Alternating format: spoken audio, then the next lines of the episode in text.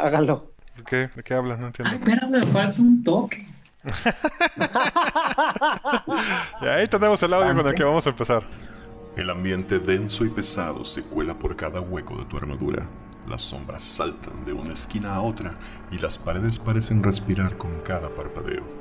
Escuchas las formas, saboreas los colores y al voltear atrás, ves al bardo semielfo que te dice: Estos hongos están muy raros, mano. Se me hace que andamos. Buenas noches Guadalajara, nosotros somos Potionless y estamos grabando el día de hoy, 5 de octubre del 2020, el episodio número 41 de Andamos Arcanos. Conmigo se encuentra brevemente el señor Bobby, Hola, buenas noches. Osvaldo Luna, There is a house in Morden. They call Van Richtenson. el Neandertal que lo agarró de medio toque Hola. y Deme Michelle Lobo Galvez. Aquí soy yo, mero, qué pedo. Muy bien. Este episodio número 41, muchachos. Sí me vi cabalgando con mi mulita en un bosque, güey, con esta canción de fondo, güey. Con la Lucía. Sí, con la Lucía. Hágalo, compa, haga ese intro, por favor. Anímelo. Puede ser. Antes de comenzar, eh, pues de nuevo una nota triste en esta cuarentena. Eh, triste y no, porque pues es una de esas cosas de la vida que eventualmente tienen que pasar. Y pasó, creo, en un buen, en un- a su momento, no en un buen momento, a su momento, pero aún así, pues duele. Hace unos días falleció el señor Kino, creador Oh, sí, de. Mafalda. Eh, una gran, gran, gran influencia para mí sobre prácticamente la razón por la cual me dedico a lo que me, a lo que me dedico el día de hoy. So, tanto en... Pero ¿quién no la tatuaba? ¿Eh? ¿Tú qué sabes? Tampoco amarraba muchachas. ¿Tú qué A sabes? ver, algo ¿qué está mal con tu compa pequeño. A la- sí, a la segunda creo que le podría ir más. Como pequeño dato de trivia, que a nadie le importa. Toda mi vida he, tenido un pe- he hecho un pequeño homenaje al, se- al señor. Si se fijan, mi firma es exactamente igual a la de él. Pinche pirata. Sí. y pues bueno, Kino, Quinito, donde sea que estés, muchas gracias por todo. Acá te En el cielo para argentinos. El cielo de argentinos comiendo mucho choripán. Se me antojó un choripán, creo. Mm, pinche antojado. Sí. Choripán con chimichurri. Y yo, Y como no, y como no hubo día del Hobbit, y me quedé con ganas de la tragazón. No chillen, sean putos. Para los que nos Ah, escuchan no el saben. día, es el día y el capítulo perfecto para ser putos, güey. sí, sí, exactamente. Perdón para lo- todos los que Sí, no saben ándale, cabrón. parte de la sí. comunidad. Estás viendo pues, que no nos oye gente. Y aparte, no. Ah. Este, este programa no representa las opiniones de sus participantes. No.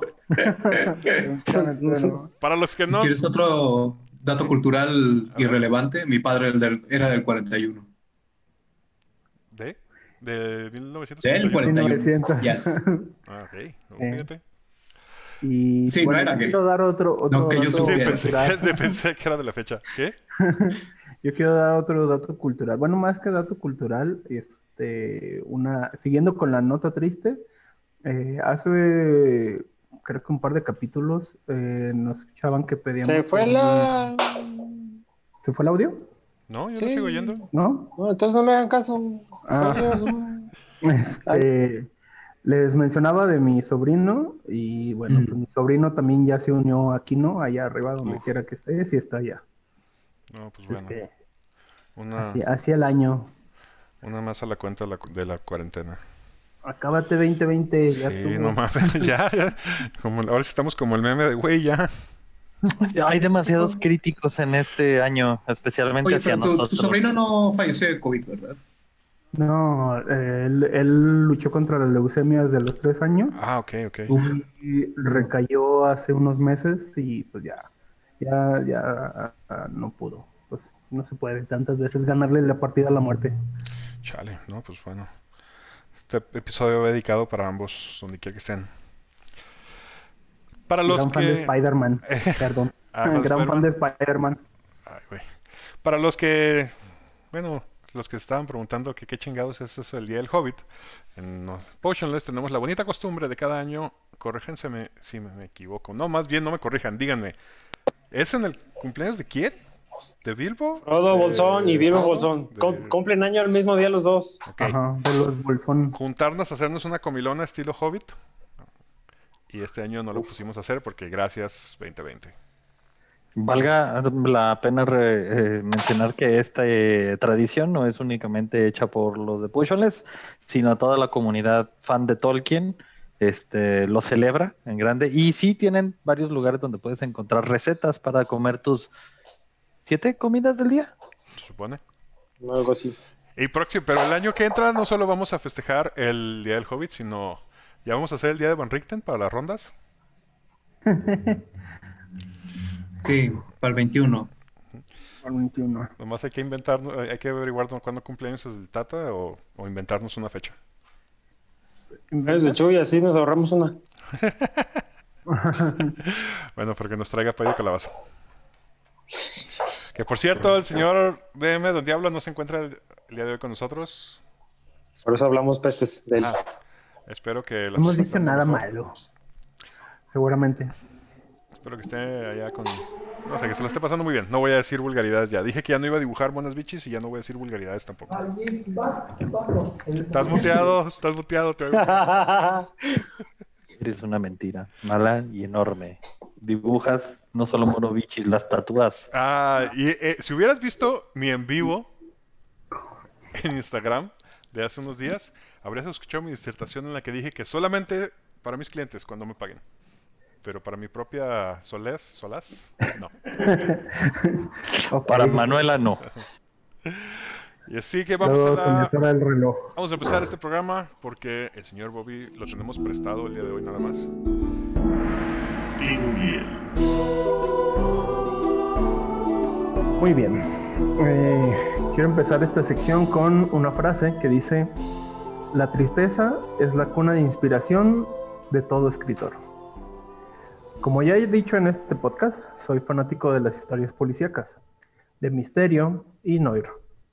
Como no podría ser de otra forma, la primera novela de misterio que leí fue escrita por la señora Agatha Christie. Y quiero dedicar esta sección a ella porque hoy, coincidentemente, se celebran 100 años de que fuera publicada su primer novela. Tenía 30 años en febrero de 1920 cuando se publicó por entregas El misterioso caso de Styles en un diario británico. El libro se publicó en Estados Unidos el 5 de octubre de ese mismo año.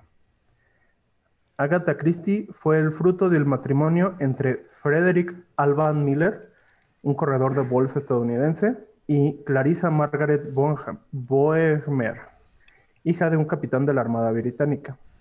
Fue la menor de tres hermanos. Su padre falleció cuando ella tenía 11. Su madre le dio clases en casa, animándole a escribir desde muy joven.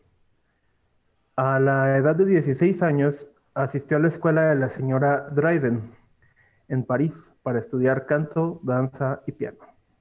También, siendo ella muy joven, viajó a Egipto, donde quedó fascinada por la cultura oriental, afición que más tarde mostraría en sus novelas.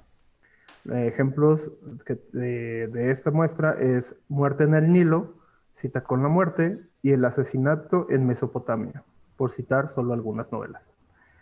De joven, eh, perdón, pero sin duda una de sus mayores influencias tuvo que ver con su trabajo como enfermera. Entonces tenía 24 años. Cuando estalló la Primera Guerra Mundial, ella se presentó voluntaria para trabajar en un puesto de enfermería en su pueblo. Lo cierto es que no era una gran enfermera. Existen reportes de sus desmayos a, vistas de la primera sangre y no digamos de su asistencia en quirófano, razón por la que fue designada a tareas más simples y con el, y con el tiempo al dispensario del hospital.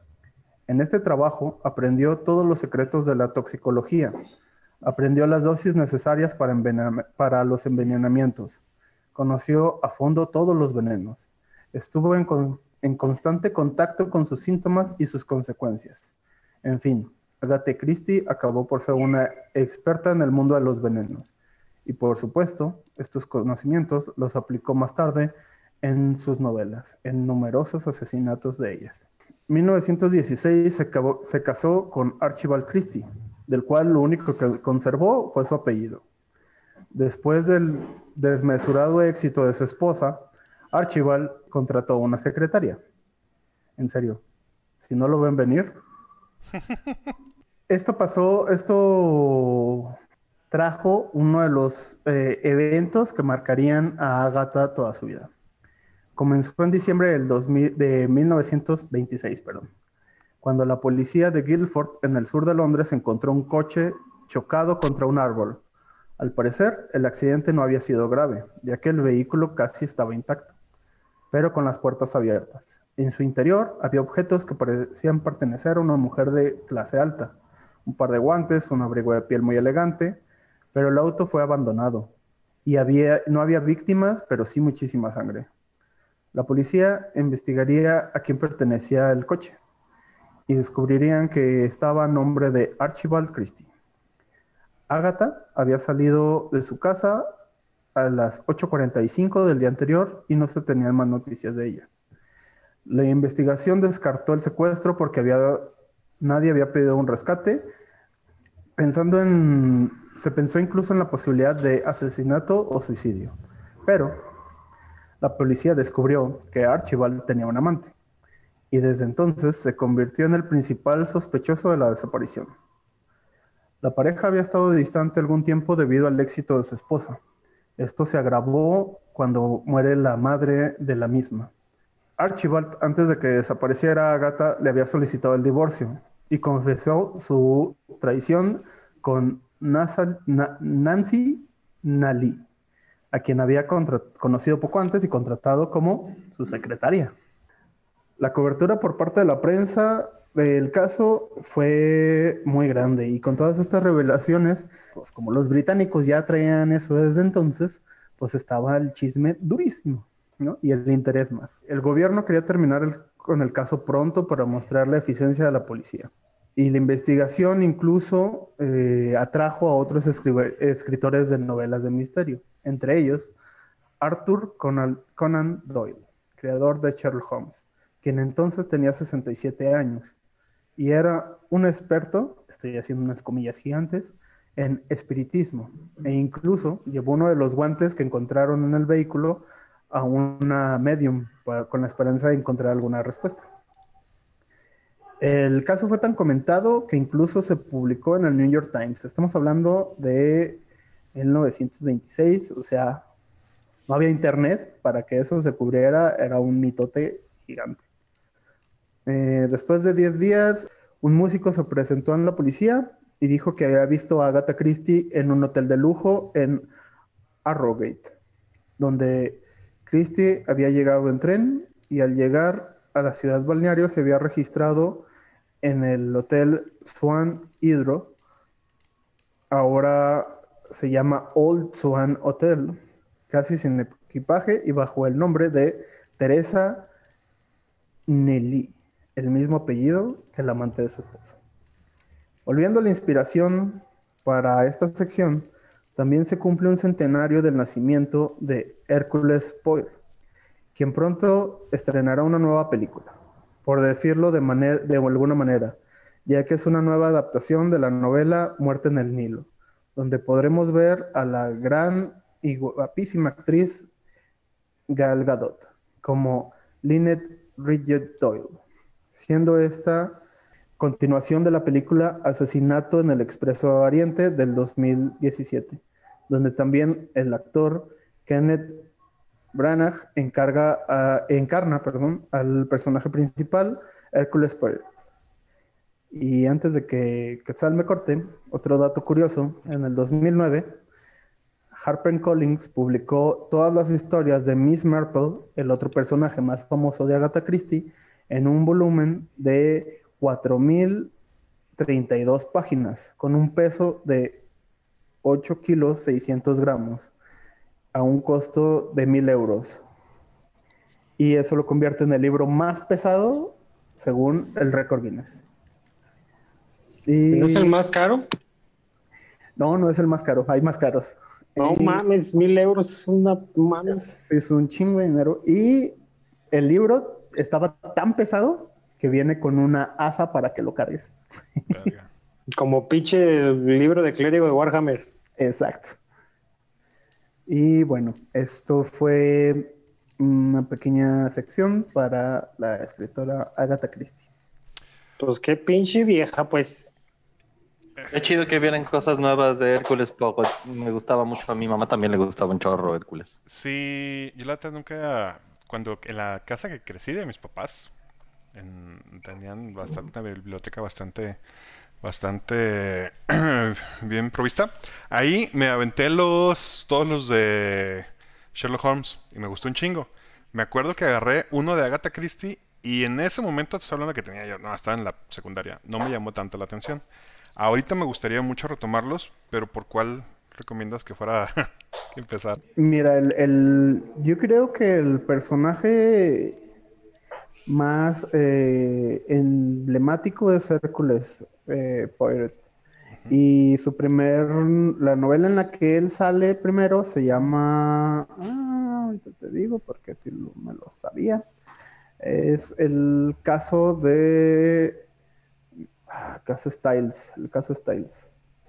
Es en, es en la primera novela que, que sale Hércules, pero aunque es buena y es como el la presentación del personaje, yo creo que la mejor cita para empezar es el, el asesinato en el Expreso de Oriente. Que es el que ya está la película con el Kenneth Branagh, ¿no? Sí, bueno, en realidad es- esa es una nueva adaptación porque hay dos, dos versiones de esa, de esa novela en el cine, dos películas antes.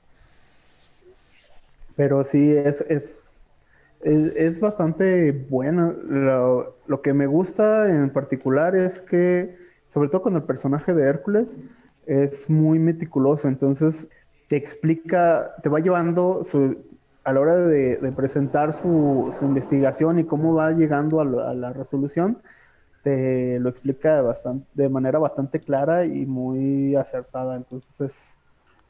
Es, es interesante. También le da, creo que le da mucha profundidad al personaje, porque el personaje en realidad es muy enigmático, pero hay pequeños destellos y en el asesinato Oriente es donde más, del Expreso Oriente, perdón, es donde más flashazos hay al pasado de Hércules. Digo, como dato cultural, él es polaco, se supone que después de la, se, se va a vivir en Inglaterra después de la invasión de Alemania en la Primera Guerra Mundial y en Polonia era policía, así es que se pone a trabajar como detective privado. Lo que sí puede caer gordo porque es más meticuloso que un inglés, mucho más delicado. Entonces, puede, eso puede caer mal, pero a mí se me hace como una peculiaridad nada más. Está chido. Yo recomiendo la novela de Testigo de Cargo. Fue la única que he leído de Agatha Christie, para ser sincero. Si yo tenía 13 años cuando la leí, me pareció bastante entretenida. Alright. Pues entonces con eso pasamos a la siguiente sección con el señor Neandertal y La caverna.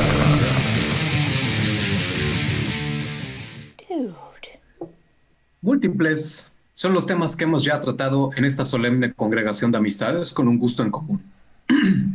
Uno de estos temas ha sido la alteración de resultados. Sobra mencionar que es un tema delicado, por no decir controversial. Antes de que comencemos con vociferaciones al respecto, déjenme dejar clara mi posición personal al respecto. Su servidor es de la opinión que cada mesa es responsable de esta acción. Entiéndase, si la mesa, ambas partes, están de acuerdo en la práctica, entonces está bien. Si la mesa está en desacuerdo, está bien también. No juzgo a nadie por cualquiera que sea su preferencia. Con el pasar de los años, los múltiples sistemas y sus respectivas ediciones, en general, el comentario es que alterar resultados es ser un mal narrador, es injusto y deshonesto. En cierto modo, estoy en desacuerdo con esa noción. Existen múltiples motivos por los cuales un narrador tomaría la decisión de alterar un resultado. Un argumento común es que si vas a alterar los resultados, ¿para qué te molestas en hacer la tirada entonces? La realidad es que uno como narrador no sabe, si no sabe siempre qué resultado busca antes de hacer una tirada de dados. Estoy seguro que todos aquí y aquellos que nos, que nos escuchan se han visto en esta situación con anterioridad, donde se nos presenta una elección entre una opción A y una opción B, donde uno responde con indiferencia, dado que no existe un motivo para favorecer cualquiera de las dos opciones presentadas. Supongamos que se opta por la opción A, por ejemplo, y de repente te das cuenta que no tomaste algo en cuenta y decides que la opción tomada no es la correcta. Tomar la decisión clarifica los sentimientos respecto a la decisión, donde los resultados no son lo que anticipamos. Creo que eso es un resultado genuinamente legítimo y un sentimiento normal que todos experimentamos. Las opciones cuando nos son presentadas pueden parecer claras y simples, y uno puede creer haber considerado todas las variables posibles. Una vez tomada la decisión, las expectativas cambian o te das cuenta de que olvidaste considerar más allá de lo que ya te lo haya factorizado. Así que el hecho de no tener una preferencia antes de hacer una tirada, pero tenerla post facto, no es ejemplo de inconsistencia, insensatez o malicia. Solo es nuestra naturaleza humana frente a la toma de decisiones en un ambiente complejo. Tengo un rato sin citar a Gygax, pero es de destacar esta idea errónea que se tiene respecto a las primeras ediciones, donde alterar resultados no solo, no solo era mal visto, pero se consideraba prohibido. Para sorpresa de algunos, Gygax establece claramente que los dados son la herramienta del narrador y no al revés. Se pueden vedar, se puede optar por no utilizarlos, se puede dar valor arbitrario a la tirada que se realice o cambiar por completo las consecuencias de las tiradas conforme al criterio del narrador. La única tirada que no debería ser modificada jamás es la de shock del sistema, la cual se realiza cuando un personaje es revivido, con el fin de no, descartar eh, muerte por completo. en resumen, aún cuando existe gente que cree que Gygax era un, un narrador tirano, Bobby, estoy mirando en tu dirección, él mismo acepta que perder a un personaje por razones arbitrarias, más allá del jugador, es injusto y debe ser mitigado por el narrador a su discreción. Así que, desde primera edición, se le da autoridad absoluta al narrador sobre todos los aspectos del juego. Por lo tanto, alterar resultados no está prohibido. Gygax promovía esta idea del narrador como un árbitro neutral con autoridad máxima sobre reglas y dados. Entendía que, así como las simulaciones de guerra o wargames para los mamadores, los juegos de rol eran sistemas complejos, y estos sistemas pueden interactuar de maneras no previsibles dejando al narrador incapaz de apelar a las reglas para arreglar un problema, o peor aún, dejando al narrador sometido a a huevo encontrar la respuesta en dichas reglas. Dicho en otras palabras, esto significa que todos los aspectos del juego son sujetos a la preferencia del narrador. Siendo esa la premisa, alterar resultados es parte de esa lógica. Ahora, existe obviamente la posición contraria a esta noción, la cual he visto flotar mucho, eh, mucho más a últimas fechas, donde no alterar resultados es detrimental a los jugadores y por consecuencia una característica de un mal narrador. Admito que la primera ocasión que leí esta pendejada, quedé. Los juegos de rol, nominativamente, son juegos y como tales dependen de mecánicas. Si no hay problema en anular esas mecánicas a discreción del narrador, por lo tanto, no debe de haber problema en dejar que las mecánicas hagan su trabajo de discreción del narrador de igual modo. Es el criterio del narrador el que determina estas situaciones. O al menos, eso creería uno. La pregunta es, ¿qué ha llevado a la banda a pensar que hacer una tirada y poner en vigor los resultados de la misma es un rasgo de mala narración? He visto el argumento de que no modificar los resultados es poner los dados por encima de las personas tuve que digerir eso durante un rato, dado que me pareció hiperbólico, pero, como es en muchos casos, la exageración me sugiere que hay algo más profundo detrás. Superficialmente, se puede percibir como obviamente falso. Tras un poco de reflexión, claramente existen situaciones en las cuales el narrador puede optar por no alterar los resultados y por lo tanto un personaje podría morir, causando disgusto a algún jugador o a la mesa completa en un caso extremo lo cual alude directamente a la advertencia que citaba Gygax. Pero el argumento contrario también es verdadero, dado que no alterar resultados podría dar a los jugadores alguna ventaja significativa o un resultado a favor que no obtendrían si el narrador opta por no modificar los resultados. Por ejemplo, cuando se hace una tirada de tesoro, la cual resulta en un artefacto o reliquia, este, muchos narradores seguramente modificarían este resultado detrás de la pantalla con el afán de mantener el juego balanceado. Por lo tanto, no alterar resultados puede tanto beneficiar como perjudicar a los jugadores, algo que muchos terminan ignorando cuando se evalúa alterar un resultado. Así que, ¿por qué tanta vehemencia al respecto de alterar resultados? Por años, la discusión del problema ha sido que alterar resultados no está mal, mientras que sean pequeñas dosis, existiendo muy poca resistencia al paradigma de que simplemente no alterar alguna tirada. Pero esto ha ido disipándose, sobre todo con la popularización del juego en fechas recientes. Considero que el factor principal que ha cambiado es que existe la preferencia de poner primero la historia. Y de esto hablamos ya relativamente en el capítulo 37, por encima de las mecánicas. El concepto es que el juego debe ser el proceso de contar una historia. Y en ocasiones la muerte de un personaje no beneficia en nada de esa historia. Agreguemos que en recientes ediciones, no solo de Calabozos y Dragones, sino de múltiples sistemas de diferentes compañías, se ha enfatizado el trasfondo de los personajes, la inversión de tiempo en la creación de personajes y finalmente la interpretación de tal personaje. Cuando existe tanto esfuerzo detrás de ese proceso, ¿acaso es para sorprendernos cuando muchos argumentan que no alterar el resultado es nocivo? Los dados pueden matar a quien sea, y esta muerte significa en el caso de los jugadores el fin de esa historia. Y continuará la próxima semana.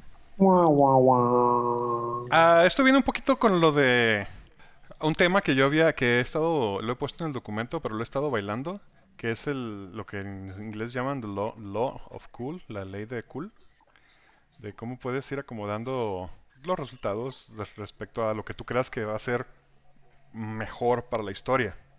Mm, yo siento que es más una decisión de estilo Del, del DM. Eh, o sea, al final de cuentas sobre él cabe la mayor responsabilidad de, cambiar o no cambiar las tiradas, aunque las tiradas sean expuestas, ¿sabes? Como porque él está viendo que lo que es el resultado de esa tirada va a repercutir medio feo en lo que él está tramando, entonces aplica el, Deus Ex y salva la situación de una manera mágica o, agrega una tirada que obviamente no necesitabas o no podías tener. Me ha tocado ver eh, alguna situación así. Y creo que es más bien un, o sea, yo, yo considero que es una decisión más de estilo de quien está narrando, el, el cómo y por qué y bajo qué circunstancias él decide o toma la acción de cambiar o modificar o buscar tiradas que solucionen ciertos problemas que obviamente implican la pérdida de estos elementos narrativos creo que también, como dijo Niandy, tiene una cantidad de elementos que se, que se consideran, por ejemplo, yo como DM para cambiar una tirada, tiene que ver mucho leer la mesa. Porque, como, como lo mencionó Niandy, a veces no aporta la historia, sino corta el flow que lleva la mesa ya en conjunto. Hay veces que una muerte dentro de la party sí es enriquecedora, a todos los pone en el eh, en, el, en, la orilla, en in the cliff, in the edge, pero este, nomás matarlo en ese momento porque así lo dijeron los dados, es una evaluación que yo sí me hago varias veces. Porque a veces un encuentro se te pasa la mano y empiezas a hacer un daño que no deberías. Y dices, híjole, eso no lo había planeado, pero qué bien me salió. Y no quieres que se acabe ahí. Yo creo que antes de que continuemos, deberíamos de plantear la siguiente pregunta. Michelle, ¿tú alteras resultados? Es exactamente lo que, a lo que iba. Cada quien diga cuál es su postura. Sí, sí lo No, no su postura, sino, o sea, ¿lo has hecho? Sí, exacto. Sí, sí, sí lo he hecho. Tanto a favor como en contra. O sea, eh, ha habido ah, momentos... Culerito. Ha habido, momentos donde, eh, por ejemplo, tienes al, yo eh, sí he planeado cosas cinemáticas donde digo el malo, malísimo, maloso, pues está sobre todo y, a veces omito las tiradas así de, ah, lo quiero charmear, sí, sí, no funciona. Pero hay veces que sí hago las tiradas y digo, ok, estos güeyes van a sobrevivir. ¿Por qué? Arbitrario. Voy a matar a la mitad porque la tirada lo dijo, pero la otra mitad no. Y, y en favor lo he hecho así de, ah, el, el este, este enemigo tiene el doble de HP de todos. Pero llevamos tanto tiempo en el combate que lo mejor sería que ya se muriera del siguiente golpe, cualquiera que esté fuera. ¿Tú, Osvaldo? ¿Yo qué? el, día, el día que por fin te comenzamos a narrar, ¿vas a cambiar los dados? No les quiero decir porque luego van a decir que no es cierto, que pura verga, pero la neta es que en mis tiempos libres en estas últimas dos semanas he estudiado el pinche mouse guard, así es que agárrense los huevos, ya entendí un montón de cositas, está bien padre. Ándele, cabrón. Este... Eso suena prometedor. Ajá, espero que sea mi regalo. Me emociona mucho. Entonces ya puedo, fantasmas. ¿puedo ir ordenando mi miniatura a la fragua de los ratoncitos? Porque ya vi que tienen unas. Nah. Oh, pues. que tampoco se te pare tanto. Yo estoy a favor porque... porque a favor de alterar. Sí, porque puede ser tan... Alterar. De alterar, porque puede ser terriblemente anticlimático, ¿sabes? una acción súper pendeja con una tirada súper estúpida que, que, que, solo te rompe todo el mood que traías o todo el, toda esta construcción de, del mood del, de la partida. Que dices, güey, neta, voy a matar a un cabrón por una pendejada de ese tamaño. Alias, el pinche hombre rata saltando sobre el minotauro y el minotauro partiéndome a la mitad. ¿Sabes? Es, definitivamente no es algo que me gustaría hacer con regularidad, pero creo que sí te da este control sobre lo que quieres contar, pues sobre todo, sobre todo cuando, cuando, cuando quieres contar algo muy específico. No, y no y no dejarlo como tan tan libre, pues, o sea, vaya, no es algo que haría, por ejemplo, en un sandbox. ¿sabes? Si, si, yo, si yo jugara un, si yo pusiera o narrara un sandbox, sí, sí es como, güey, es tu destino, el pinche dado te está matando, pendejo, no, es, no es algo que altere, güey, y es un, no es, no estás construyendo una historia súper épica, pues es más como un libro de aventuras, como un journal, entonces podrías, yo, yo como jugador entendería si, si algo terriblemente pasa por culpa de los dados y que el DM no hizo nada. Yo, la frase que dice que detuvieron a que tiene Andy, para mí lo define. O sea, los dados son una herramienta de M, no al revés. Y para mí, o sea, dicho así, se va a ir culero y probablemente le voy a caer gordo a mucha gente, pero la verdad es que hay muchas más razones para caerles gordas aparte de esa. Los dados para mí son una herramienta que, que toma una serie de decisiones que yo no quiero estar tomando. ¿Sí? Y solamente brinco en el momento en que la decisión que tomó el dado afecta de manera garrafal el, todas las posibles variantes de historia que puede haber en ese momento. Si hay, y, y, habiendo dicho eso, solamente dos veces en mis dos años de estar narrando aventuras lo he hecho así, por lo menos conscientemente. Porque más de una vez debo haberme equivocado en hacer alguna suma. Eso sí, sin querer y, o a lo mejor hasta me, han visto me han visto, ¿cuántas veces me han visto tirar un dado de 12 creyendo que es de 20? Como un chingo. ya, no pasa tanto. un chingo. y en las dos veces, eh, sí fue así. En una era de, ok, lo que sea, pero si sale eso, no está chido, y salió eso. La segunda, eh, y ahí sí era salvar la vida. Era salvar la vida de alguien. La segunda fue en una aventura que estoy corriendo de, de La Maldición de Strad en la que en cuanto entran a Barovia, lo primero que se les aparece es Strad, porque Strad está completamente atento de quién chingados entra y va a, ver qué pedo. Y porque la aventura así te lo, así te lo, ¿cómo se llama? Te lo sugiere. O sea, preséntales a Strad desde el principio y que se den cuenta que es una fuerza que hay que temer. Estos cabrones se le dejaron ir de una manera bastante, o sea, que yo no me esperaba. Y sí iban, estaban a punto de salirse con la suya. Entonces yo deliberadamente dije, no, este encuentro no es un encuentro para que combatan, es un encuentro nomás para que conozcan a este cabrón, entonces este güey se la van a pelar. Y sí modifiqué un poquito los dados para que dijeran, oye, güey, este, este güey está difícil. Y ya, nomás fue, ajá, miren, ya los vi, ya me vieron, ahí nos vemos. Esa es como la única vez que sí deliberadamente he cambiado un resultado. Híjole. este... Ah, bueno, uno, voy a establecer que no tengo suficiente experiencia como narrador como para decir, uff, este, mi, preferencia es la siguiente, ¿no? Pero dicho eso, este, yo me crié con que lo que vamos a, lo hemos citado varias veces con, con Don Diablo, va para los dos lados. Entonces, si los jugadores no pueden modificar sus tiradas, el DM también tampoco debería de modificar sus tiradas. Entonces, este, dicho eso, mi preferencia es que si los dados dictan qué va a pasar y son inamovibles. Ahora, esa sería mi preferencia. El, pedo es cuando empiezas a tirar críticos y obviamente dices, ay, güey, voy a sentarme a alguien. De, de, hecho, creo que dijiste algo muy interesante entre tus palabras, que es el si los personajes no pueden modificar sus tiradas. Creo que también ahí vale la pena hablar de cuando no modificas tu tirada, sino cuando modificas la dificultad para que el PC lo logre, independientemente de su tirada buena o mala. Pues sí, es, pero ahí es, o sea, no estás cambiando el no estás cambiando el, dado, literalmente, sino que estás este, cambiando la... Ajá. Sí, cambiando el reto. Este, entonces, sí, dicho eso, pues este, cuando se me presentó en, en vivo la situación, que fueron varias ocasiones, de hecho, está en una situación, como decía Osvaldo, la cual necesitaba platicar algo muy específico y, y dije, no, pues, bueno, no va a pasar de verga. Y no lo hice. Entonces, este, supongo que soy más bien de la escuela de alteración en favorecer la cierta historia. Es, pero fueron, como hemos comentado, la especificidad de la situación, ¿sabes? Porque de verdad creo que mi preferencia sí es, güey, si, si yo tiro unos porcentuales y le sale una Vorpal, te voy a dar una Vorpal, güey, porque pues así, pues si no, si no, si no fuera para que te dieran una puta Warpar, ¿para qué la ponen en la puta lista, no? O sea. Sí, no, ese, ese, tipo de acción que, que de hecho iba a decir, güey, ¿quién tira para, para obtener tesoros y no se usa?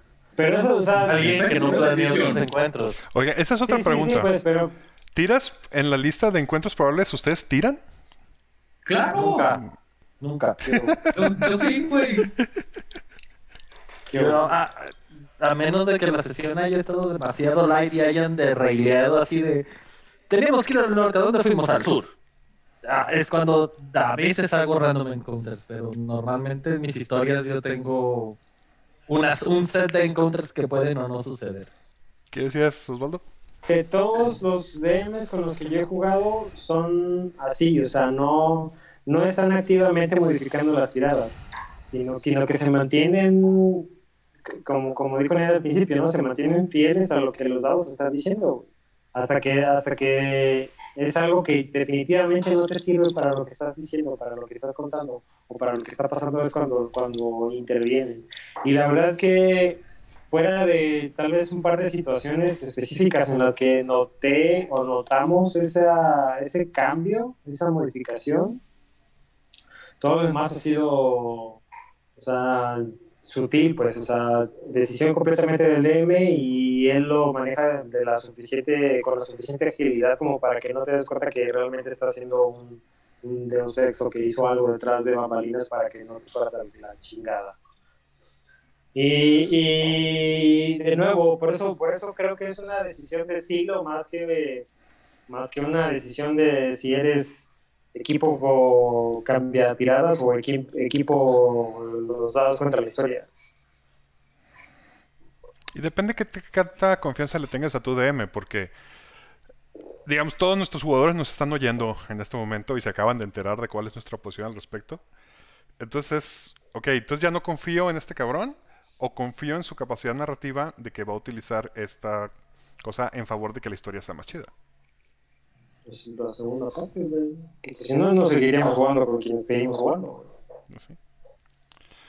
Así es, señor. Entonces, ¿va a haber una segunda parte, don Diani? Sí. Antes de que nos vayamos de la sección de Niandi, nada más para mencionar. Creo que está mal eh, satanizar a los que lo hacen o no, o decir, es que porque no los modificas tú como DM estás mal. Creo que eso sí está muy culero. A ver, ¿cómo? Sí, eso es, es lo que decían. que la gente se enoja cuando no modificas los, las tiradas a su favor. Ah, ok. Tú como DM no quieres beneficiar a su personaje o no quieres evitar que se muera, porque pues también a veces evitas que se mueran. Bueno, mm, yo Maif soy de a la única que me interesa beneficiar es a la historia y al disfrute colectivo. Sí, tal cual.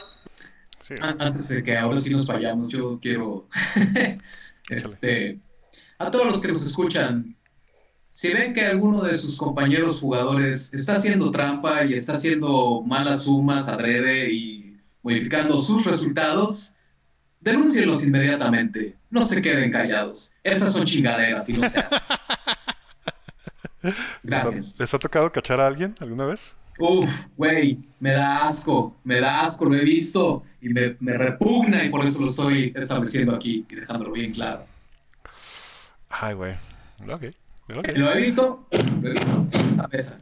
Creo que ese es un buen tema para otro, otro, de qué hacer cuando cachas a tu compa haciendo trampa. Mm. O a tu jugador. Bueno. bueno. Pues entonces con eso pasamos a... El tema de hoy. Tema de hoy. Tema de hoy. ¿Vieron lo que les mandé? No. Ok, entonces, primero... No, sí, sí, ya, no, ya, haz introducción. Ok, va. El día de hoy, estimados compañeros y podcast escuchas, vamos a hablar del teatro de la mente, que no es el juego que ya existe con ese nombre, sino del concepto. Primero voy a explicarles por qué escogí este tema. Y es que siguiendo nuestra costumbre de últimamente de sacar todas las experiencias que traemos atoradas en este programa, lo siento, no está Chuy. Chuy estaba por ahí. No, digo, bueno, esto es en tu honor, no que tú seas el culpable. Creo que todavía ni estabas en mi mesa cuando pasó esto. No sé, ahorita recuérdame. Cuando una de las primeras veces que narré, y era cuando estaba narrando Basatelpe para el canal, cuando salimos de la parte introductoria y entramos a nuestro primer dungeon, que era una caverna llena de goblins, la neta es que, pues yo dije, les voy a dar un extra a mis jugadores. Busqué el mapa, no lo encontré en, en, alta y los que encontré traían, no, traían pues, spoiler y la chingada. Redibujé el mapa completo, a color. Lo imprimí en autoderible dos veces. Lo pegué en cartoncito. Después lo corté, no en tiles, porque cortarlo en tiles hubiera hecho que al armarlo se spoilearan. Lo corté de tal manera que pudiera ir simulando un Fog of War y les narré la aventura. A mí me gustó mucho. sí. Al final, ya fuera de cámara, les pregunté, bueno, ¿y qué les pareció el mapa? Se chulénmelo, cabrones. Y uno de mis queridos jugadores, a quien le mando un abrazo y quiero mucho, me dijo, pues estuvo muy padre, pero a mí el mapa me lo echó a perder un poco porque hubiera preferido imaginarme todo. ok, eh, ok, va, se vale. Nada más, definitivamente en ese momento era la última cosa que esperaba escuchar. Y la, fue la última vez que Quetzal dibujó un mapita. No, cierto le saca. Bueno, yo no lo dibujé. Que yo lo dibujé, verga, no sé. Pero ah, les puse. les puse fue la última vez. Ajá, en la ya les puse un mapa impreso así que no. Que yo armé y acomodé. Y el del, el del, el del barquito, el de baja linterna. Pero bueno, entonces, a partir de ese momento dije, la verdad es que me gusta usar muchos mapas, me gusta usar, minis. Ay, me En algún momento había, había considerado la opción de, de estos programas y páginas que te van poniendo efectos de sonido de la chingada, pero creo que Michel domina eso más que yo. Pero me, dije, me di cuenta también que tenía que clavarme mucho más en pintar estas situaciones, estos entornos en mis jugadores. Y de ahí viene justamente lo que es el teatro de la mente, que eh, no se preocupen, no vamos a hablar del ARP. Por lo menos no ah, mientras, Por lo menos no mientras yo dirija este podcast. Sí, vamos a hablar del ARP pronto, lo sabes. Sino de este... me avisan para no venir. Lo siento a todos los larperos que nos escuchan, pero no me gusta el ARP. Este, sino que viene de este argot de la radio, cuando en, aquel entonces en el que era el, la fuente principal de, entretenimiento de la gente, todas las radionovelas y los programas en los que los narradores solamente podían usar los recursos auditivos que tenían a su disposición para pintar esta serie de historias en los escuchas. Ahora viene mi pregunta y es más que, obviamente, como se dieron cuenta, no traigo tema preparado. Más bien quería escuchar las opiniones de mis compañeros, que ahorita nos faltan dos. ¿Cómo, ¿Cuál es el approach de ustedes como narrador para lograr meter a, sus participantes, a sus jugadores, en este teatro de la mente? ¿Cuáles son sus recursos favoritos? Michelle. ¿Qué Sabía que iba a empezar yo. Ah, bueno. Creo que como yo empecé, ahorita ya tengo muchas chingaderas que me ha permitido la vida experimentar y tener aquí para ver cómo se ve todo. Pero cuando yo empecé a jugar la música de fondo siempre fue el instrumento para dejar claro el sentimiento en el aire. Para mí el research de música, este, por lo menos en mis primeros años era mucho más tiempo de la campaña para ponerte la tonada que se sintiera tan épica como la batalla que estaba narrando, que se sintiera tan triste como la muerte del NPC que había muerto. Hoy en día estoy experimentando con todo a partir de ese concepto teatral completo en la mesa para, los, para nuestros escuchas.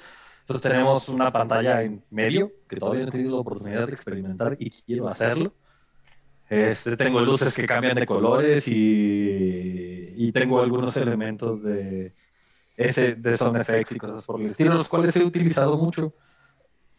y, y, y, todos los jugadores que han podido jugar con ese feeling completo, está bien chido. Tengo una mesa de Cthulhu, que es con la que más recursos sonoros he utilizado en la cual he utilizado este eh, programa que se llama Fantasy Audio o Audio RPG, Audio, Tabletop RPG, eh, Audio, donde son varios presets de botoneras de sonidos y les corrí una aventura de terror con eh, los presets que venían ahí y todos los jugadores terminaron con un agradable sabor de boca o por lo menos eso fue lo que me comunicaron. Pero no manches, es que está bien chido porque uno de los gimmicks que utilicé es uno de los fantasmas que los estaba persiguiendo eran dos gemelas.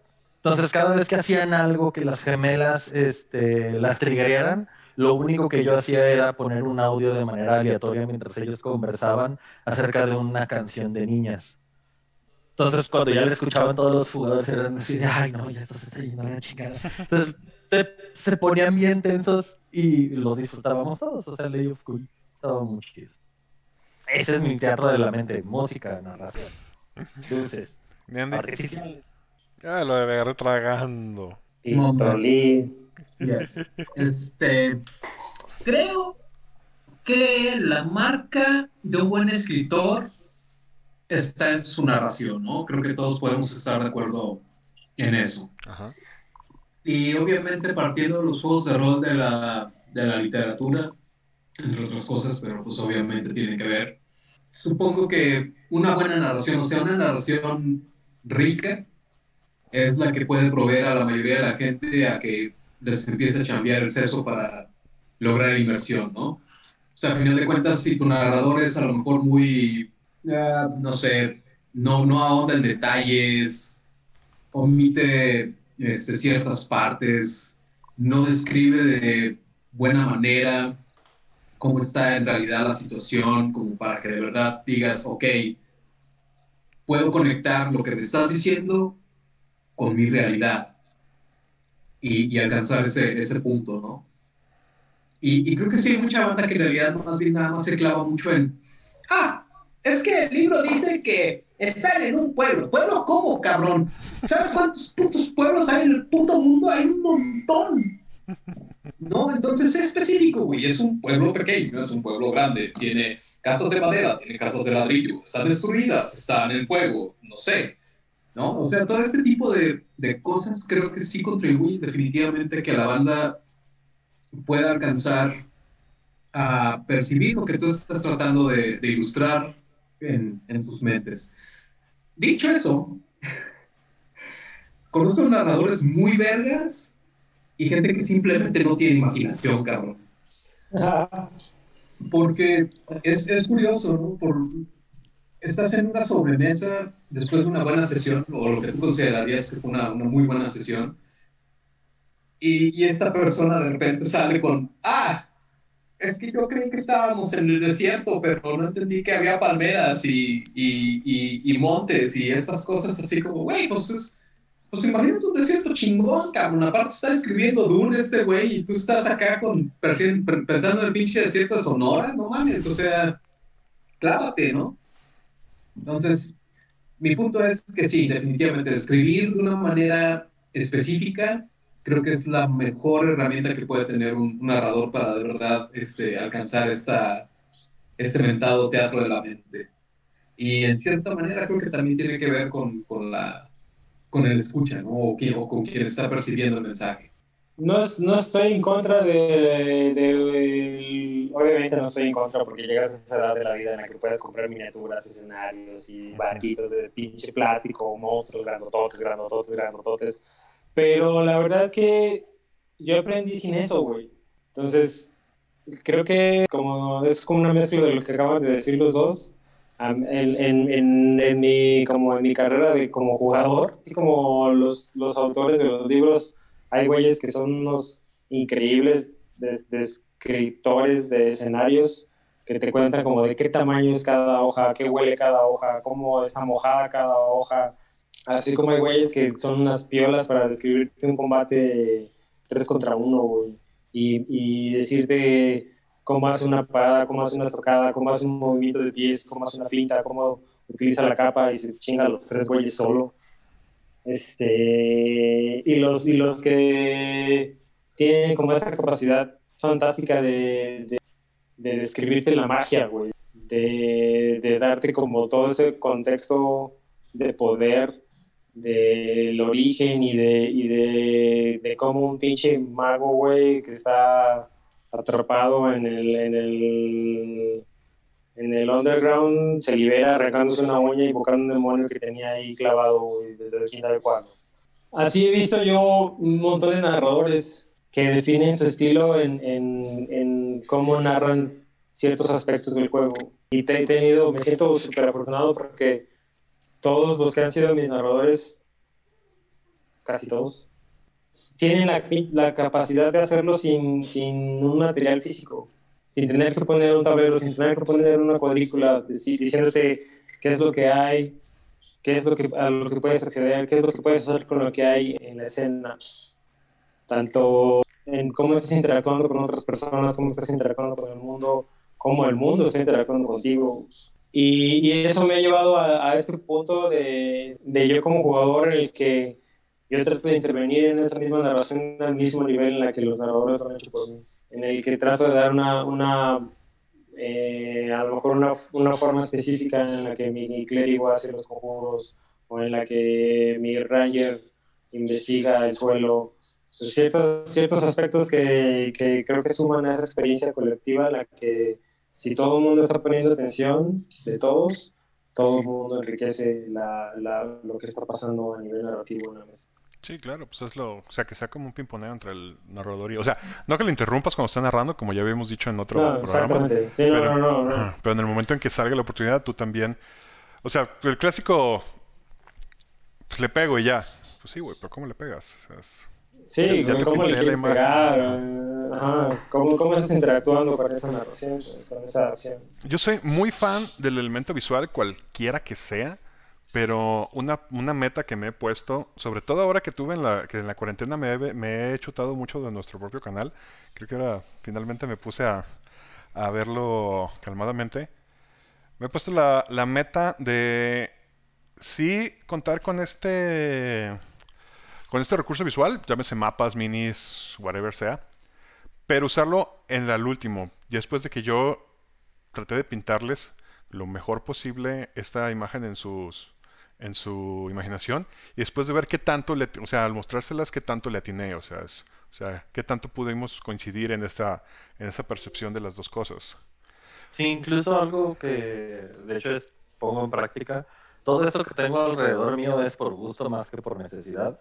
Y como dices, procuro que la idea sea establecida antes a través de la narración y solo fijada a través del, refuerzo visual. Más que sea al revés, más que sea el de, me enfrentas con un demonio, este de aquí, y sacas el manual. O sea, eso no está chido. Cuentas el demonio, cuentas cómo sale, lo vuelves este épico monstruo y para que todo diga madres, madres, güey. Y después a lo mejor sacas el manual y, y se ve así, por si tenían dudas. Sí, mis preguntas siempre que me hago en ese momento es, ok, les puedo enseñar cómo se ve, incluso pueden escuchar cómo se oye, pero ¿cómo les hago saber a qué huele? ¿Cómo se siente? ¿Cómo, cuál, es, la percepción sensorial de los demás sentidos? Lo cual me lleva a lo siguiente, eh, una duda que siempre que he tenido últimamente. No sé si todos se hayan estado fijando últimamente en cuáles han sido los tópicos de moda en los distintos foros de Facebook de roleros. Además de Rainbow, de Frozen Maiden y. Hijo de su madre. Cambié los stats porque soy especial. Y las tachas porque hay que ponernos bien tachas. Claro. No mames. Otro ha sido uno No que ya Facebook.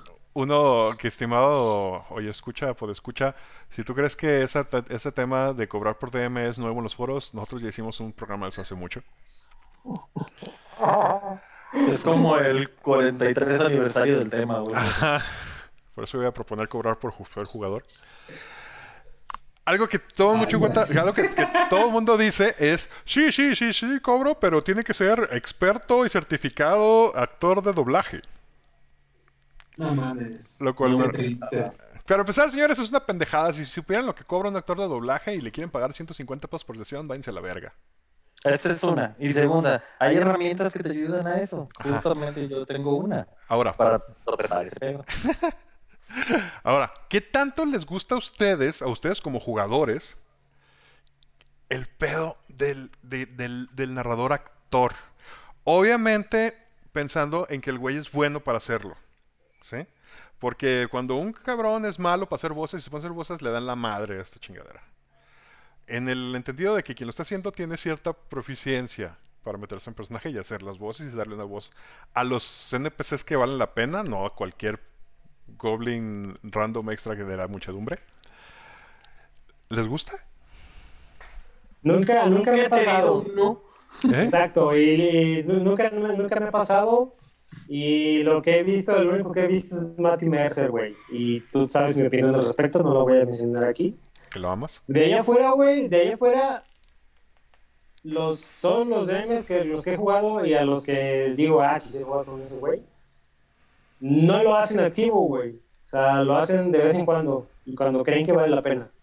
O cuando ellos sienten la necesidad de que su NPC tenga una pizca diferente, güey. Pero de allá afuera es su voz normal, güey, incluso siendo mujeres. O sea, no, no es algo, no es algo que sea necesario, la, la verdad. ¿De más? No creo que sea algo que sea necesario. Por ejemplo, Tavizón, en paz descanse, era un narrador que le impregnaba lo mínimo de actuación posible a sus personajes. Y me acuerdo mucho que era como juego de él. Cada vez que tú te encontrabas un mercader con él, se lamían los dedos y después se sobaba el ovillo del, del oído como práctica supersticiosa. Entonces se volvía una cosa muy cagada porque ya sabías cuando estabas hablando con un comerciante donde estuvieras en su juego, porque hacía este gimmick. Eh, y era todo lo que hacía, entre otras cosas, cambiaba las voces nada más de un poco de pitching, pero pasa ahí. Y no es necesario, nunca me ha tocado ver a alguien, no sé si en el Enrollate hemos tenido actores, o sea, que sean muy desplegados. Tenemos, tenemos al, al que le llamamos el Dungeon Master profesional, el que iba con traje y con su asistente. Ah, O pero sea- esto no es. Sí, no.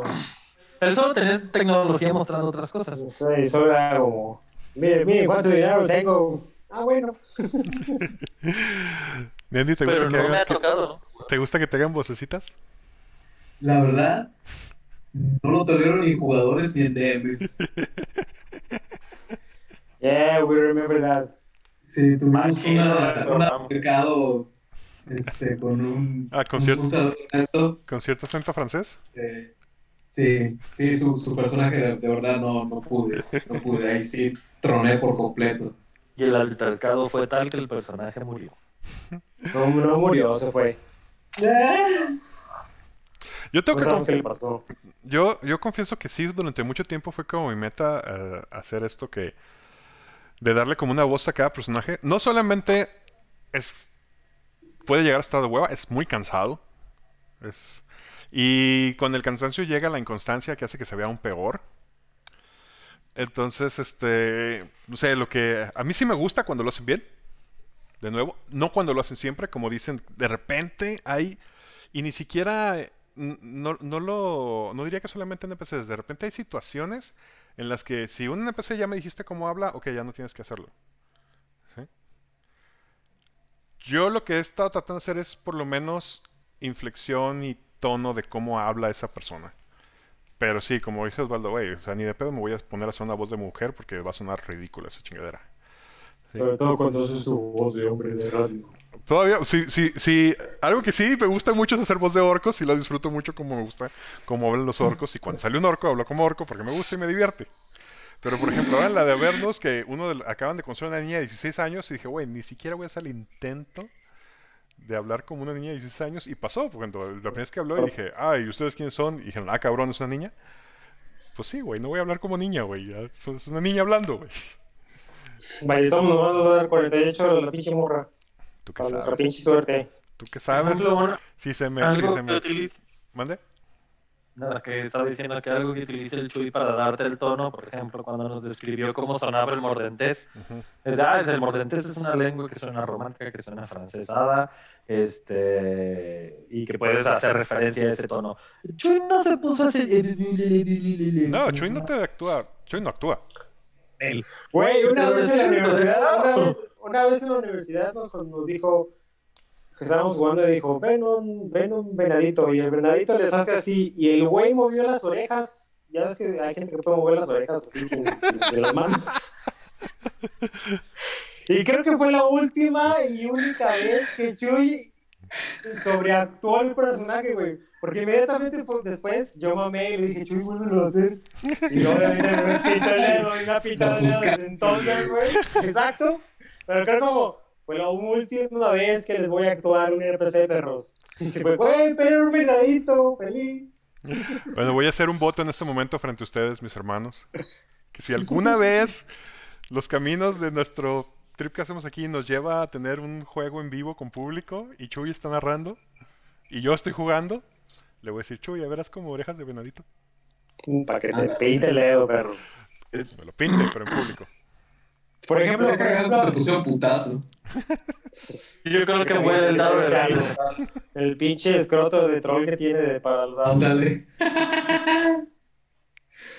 Por ejemplo, me gusta cuando la gente hace.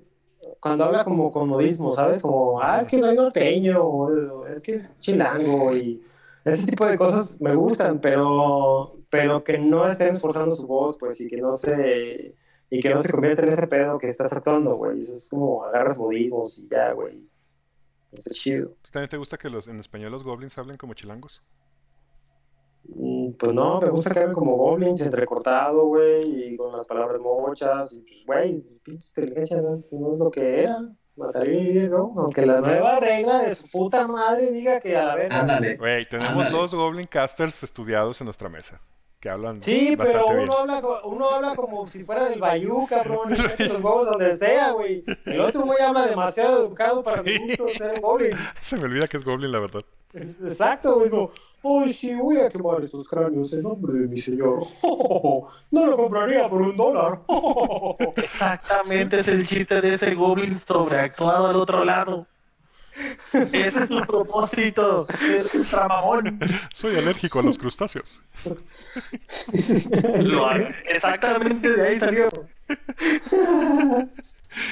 Ay, muchachos, pues bueno, se nos acabó el tiempo. ¿Cómo, qué rápido se va el tiempo cuando somos más poquitos. Y parece como cuando jugamos rol también.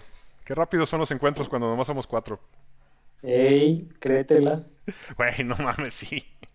Cuando nomás son cuatro jugadores, sí son mucho más rápidos los encuentros. Cuando como... Pero nosotros que jugamos de ocho... No, y aparte son, no somos este, personajes que tienen de dos a tres a cuatro ataques. No, bueno, más... Y que nos encanta usar la reacción y la bonus.